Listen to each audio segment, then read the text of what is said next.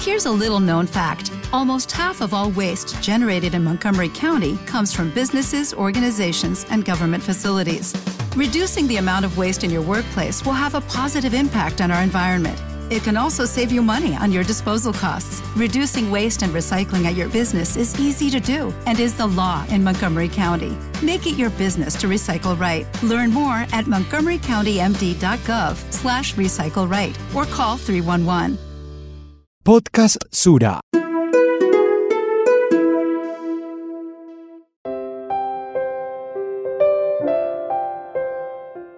Cuando pensamos en la maternidad lo hacemos desde el lugar del amor.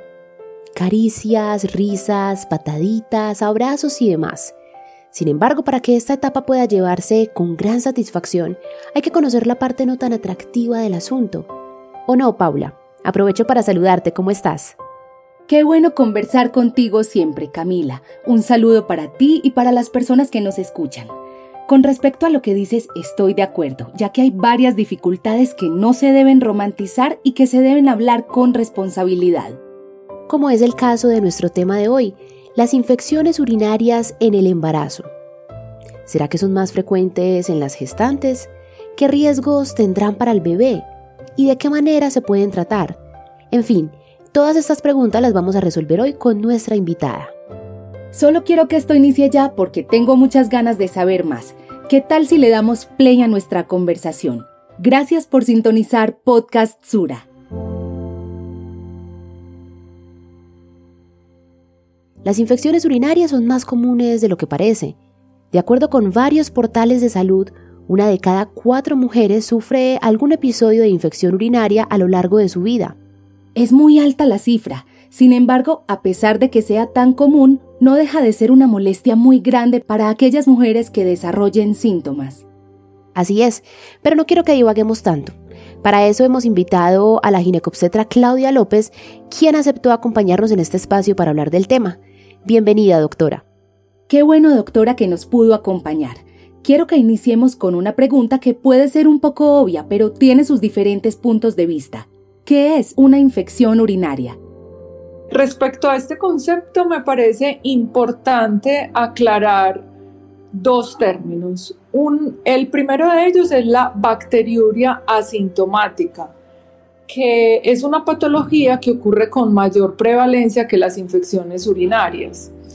Eh, esta bacteriuria se detecta cuando un urocultivo sale positivo más de 100.000 colonias de algún germen el más frecuente es la Escherichia coli. Cuando estas bacterias colonizan el tracto urinario y colonizan la vejiga, es lo que se denomina cistitis y cuando ya la infección asciende a través del tracto urinario y afecta el riñón, es lo que se denomina pielonefritis. Y es esta patología la que más se asocia con aumento en la morbilidad fetal. Ahora comprendo. Quizá el término médico es mucho más preciso que el nombre que nosotros le damos. Por lo que entiendo entonces, pueden haber mujeres que desarrollen una infección urinaria con síntomas leves, otras con síntomas moderados y algunas ya llegan a tener una sintomatología más fuerte que incluso puede afectar al bebé. ¿Es así? Correcto. En esa explicación es donde tengo otra duda, Claudia.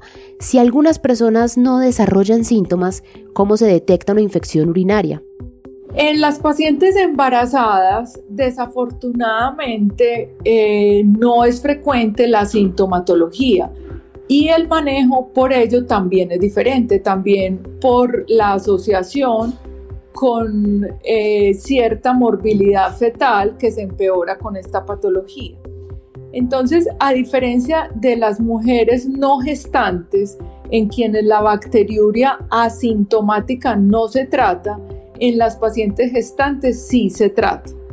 Entonces, eh, se detecta básicamente por solicitud eh, que siempre se hacen los controles prenatales de urocultivos.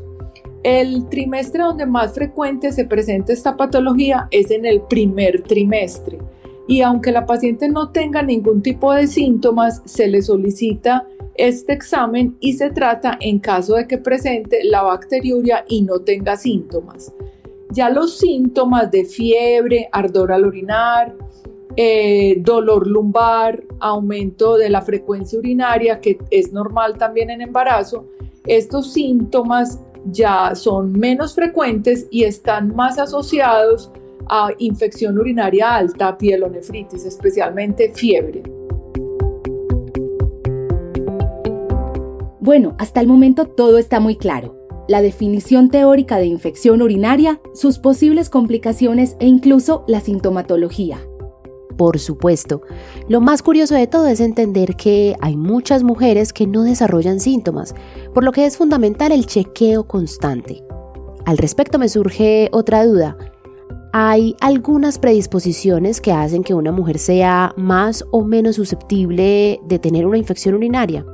Bueno, entonces eh, acá me parece importante eh, aclarar también algo y es que la incidencia de esta enfermedad es prácticamente en las gestantes igual que en las no gestantes. Del 2 al 7% de las pacientes podrían presentar bacteriurias asintomáticas. Entonces, eh, ¿qué predispone a ello? Por ejemplo, pacientes que han tenido infecciones urinarias previas, pacientes con diabetes mellitus, eh, bajo estado socioeconómico. Es muy frecuente eh, en, en, pacientes que tienen este tipo de patologías. Sin embargo, en pacientes que no tienen ninguno de estos factores de riesgo, están también predispuestas a desarrollar la enfermedad. ¿Por qué? Porque el embarazo per se tiene un factor predisponente a la colonización de bacterias y al ascenso de las mismas a través del tracto urinario. Es importante que esto se trate ya que a diferencia de las no gestantes, en quienes es poco frecuente que una bacteriuria asintomática produzca infección en el riñón como tal, en las gestantes del 20 al 35% de las pacientes con bacteriuria asintomática pueden desarrollar infecciones del tracto urinario alto que tienen efectos adversos eh, fetales y maternos. Qué bueno saber esto. Entonces, el embarazo podría considerarse en sí mismo como un factor de predisposición a una infección urinaria. Pero ojo, no es el único. Ahí sí se me activa la curiosidad otra vez porque me pregunto qué ocurre en el embarazo para que las infecciones urinarias puedan aparecer con mayor regularidad.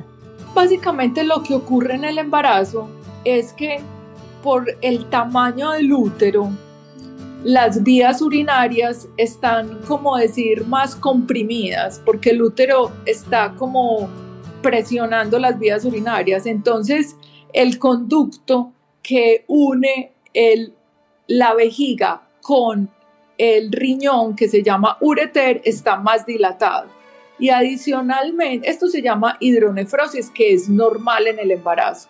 Entonces, esto facilita que las bacterias que están en la uretra y en la vejiga suban por ese conducto que está dilatado y lleguen hasta el riñón.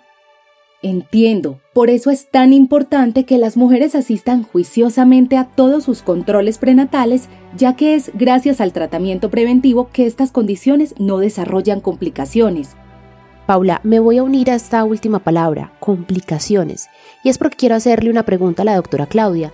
Si bien la infección urinaria, como ya hemos visto, puede ser una afección normal y sin síntomas, ¿qué posibles complicaciones pueden existir para una mujer en embarazo y para su bebé? Entonces, estas complicaciones me gustaría eh, dividirlas en maternas y fetales. Entonces, eh, las maternas, la más importante de todo es que esas bacterias que colonizaron el tracto urinario se pueden ir por la sangre y esto es lo que se denomina sepsis y es la principal causa de sepsis en embarazo. Entonces es muy importante porque esta enfermedad tiene un alto riesgo de mortalidad materna. Y las fetales tenemos varias. Entonces la primera de ellas es que la presencia de infecciones de tracto urinario se asocia con recién nacidos de bajo peso y eh, recién nacidos pretérmino. Estas son las dos patologías que más se asocian y por eso somos exhaustivos en la detección temprana de infecciones urinarias en las pacientes gestantes, mínimo una vez cada trimestre.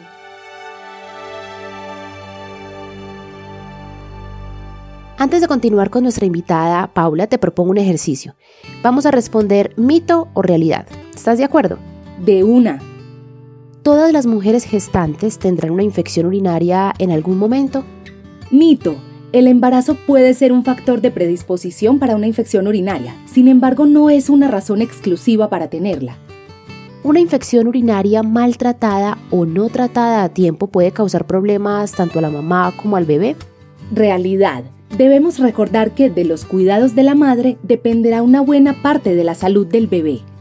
Vamos con la última. ¿Las infecciones urinarias son enfermedades mortales? Mito. Como muchas enfermedades, se deben tener los cuidados necesarios para que no haya complicaciones mayores. Excelente, Paula. Es fundamental identificar los mitos para manejarlos con precaución e información. Volvamos contigo, Claudia. Ya hemos hablado de la enfermedad, sus síntomas, complicaciones, entre otros. ¿Qué tal si nos cuentas cuál es el tratamiento en caso de estar padeciendo esta condición? La piedra angular para el manejo de las infecciones eh, bacterianas, como expliqué previamente, la bacteria más común que produce estas infecciones se llama Escherichia coli, igual que en las pacientes no gestantes, y existen antibióticos que no ofrecen ningún tipo de riesgo para el feto, diferentes a los que usamos en pacientes no gestantes. Eh, dentro de estos, el que más comúnmente utilizamos y que tiene un amplio espectro de cubrimiento para esta bacteria son las cefalosporinas de primera generación, como la cefalexina, y también se puede usar ampicilina, ampicilina sulbactam. En algunos casos, aunque no siempre usamos nitrofurantoína, y definitivamente hay otros que no están indicados en embarazo, como el grupo de las quinolonas, eh, que dentro de estas estaría la ciprofloxacina ni tampoco el uso de aminoglicósidos por riesgo de eh, ototoxicidad, lesión en el oído y en el riñón del bebé. Entonces estos definitivamente no los usamos. Algo que quisiera resaltar es que cuando la bacteriuria repite en embarazo, recuerden, aunque sea asintomática, una paciente tiene por segunda ocasión una recurrencia de la infección urinaria, estas pacientes se les da profilaxis, es decir, prevención con un antibiótico que se toma diariamente durante toda la gestación.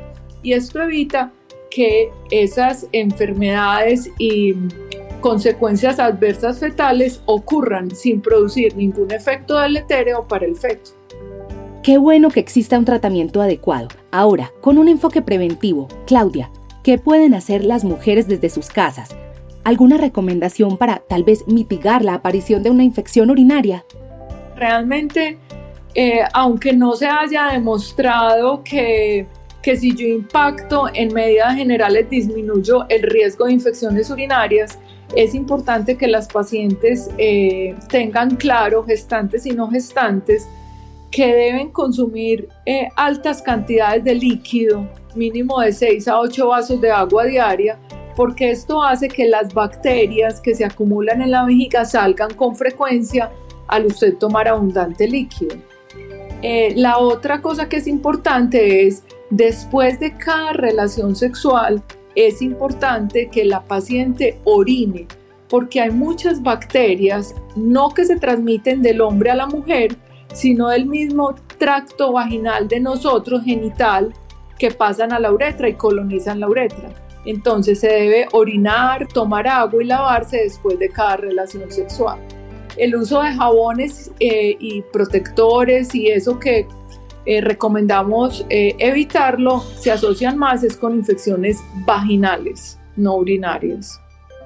Recomendamos, si es posible, alimentos que sean ricos en vitamina C, como naranja, limón, porque la vitamina C tiene un efecto en la acidificación de la orina que puede disminuir la colonización de ciertas bacterias y en algunos casos también recomendábamos mucho el uso de cranberry, aunque esto ha sido reevaluado recientemente, pero algunos estudios mostraron que el consumo de cranberry disminuye la adherencia de la bacteria E. coli a las paredes vesicales, entonces también pueden tomar cranberry en el jugo, en fruta, como deseen.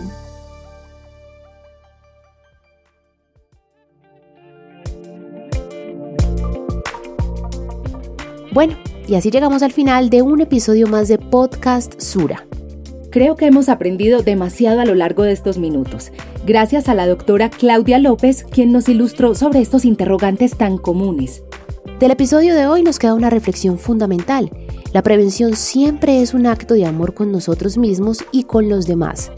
Por eso si conoces a alguien que necesite esta información, puedes compartirle el podcast y a la vez solucionar sus dudas. Recuerda que este episodio es parte de nuestro especial de maternidad que puedes encontrar en nuestras redes sociales. Nos encontramos en una próxima ocasión. Que tengas un excelente día y gracias por escucharnos.